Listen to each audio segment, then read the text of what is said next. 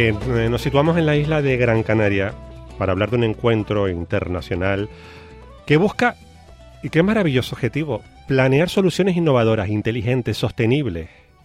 ¿Eh? ¿Qué les parece? ¿Y por qué no? Pues que mm, muchos departamentos de recursos humanos pongan, de, empresas líderes, pongan eh, el ojo en, en esos talentos jóvenes, que los hay, y mucho. Todo esto y más tiene de nuevo una cita en la isla de Gran Canaria. Ya estamos en una cuenta atrás prácticamente. ¿O no, Naira Moreno, gerente de la Fundación de Sergio Alonso? Naira, buenas tardes. Bienvenida. Hola, ¿qué tal? Buenas tardes. Efectivamente, estamos en la cuenta atrás. y promete, ¿verdad, Naira? Pues la verdad es que sí. Esta ya es la séptima edición que se celebra aquí en Gran Canaria y, bueno, cada día creciendo más también. Nosotros como Fundación Sergio Alonso colaboramos con el grupo Itaiku, que es un grupo alemán que lleva, pues como digo, siete años ya haciendo este evento, en el que reúnen a jóvenes de toda Europa, especialmente, bueno, pues vienen de universidades alemanas, austriacas y, y de ese entorno, con empresas que financian, empresas alemanas que financian prácticamente al 90% este, este evento internacional y que lo que están buscando son jóvenes talentos porque en Europa estamos viviendo un déficit precisamente de estos perfiles y bueno, pues les interesa este evento pues precisamente para, para conocer a esos jóvenes innovadores, creativos y además todo gira en torno a una cuestión como tan importante como es la sostenibilidad y la lucha contra el cambio climático, ¿no? Qué bueno. ¿Podríamos decir sin miedo a equivocarnos, Naira, que estamos ante ya el evento de referencia en el ámbito de la educación en innovación y tecnología? Pues yo creo que sí. Lo que estamos intentando eh, a nivel europeo, yo creo que, que, es un evento muy muy relevante. Estamos hablando prácticamente que asisten unas 60 universidades de toda Europa, por tanto, imagínate la dimensión, ¿no? Lo que estamos intentando que esto tenga eh, calado también aquí en Canarias, ¿no? Porque hasta ahora, bueno, es un evento que pasaba por aquí, pero, pero bueno, pero no nos enterábamos mucho, había gente ahí rara haciendo cosas en Infecar, pero eh, queremos que lo aprovechen nuestros jóvenes también, ¿no? Y ese es un poco nuestro empeño y el trabajo que está haciendo la Fundación Sergio Alonso. Así que por un lado estamos potenciando que, que asista alumnado, en este caso de la Universidad de Las Palmas de Gran Canaria, que este año, bueno, hemos aumentado un poquito, pero aquí tengo que ser un poco crítica y, decimos que de, momento teníamos registrado a 27 alumnos de la Universidad de Las Palmas y mm, también algunos alumnos de formación profesional. Tenemos una muy buena alianza con el Instituto El Rincón, que es el líder en, en la familia profesional de informática. Y, y, lo que también estamos intentando para ir convenciendo desde edades tempranas es como un evento paralelo también en Infecar en el que trabajamos con alumnado de primaria, de secundaria y también tenemos alumnado de formación profesional y este año incluso un taller para profesorado de formación profesional que antes te escuchaba, ¿no? De eso, eso este trabajo también que hay que hacer con los docentes.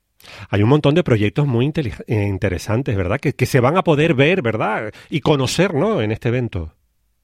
Sí, a ver, todo pivota en torno, como te decía, a, esta lucha contra el cambio climático, ¿no? La sostenibilidad. Al final, la industria se tiene que adaptar a esta lucha contra el cambio climático y necesitamos de los jóvenes que aporten sus propias soluciones. Nosotros para también intentar arraigarlo en Canarias, pues por ejemplo tenemos un proyecto con el Instituto del Rincón que está trabajando sobre cómo hacer edificios inteligentes, ¿no? Cómo hacer ese ahorro de energía recuerdo ahora cuando tuvieron que cerrar los coles, ¿no? Por ejemplo, del calor, qué importante sería que tuviésemos colegios inteligentes, ¿no?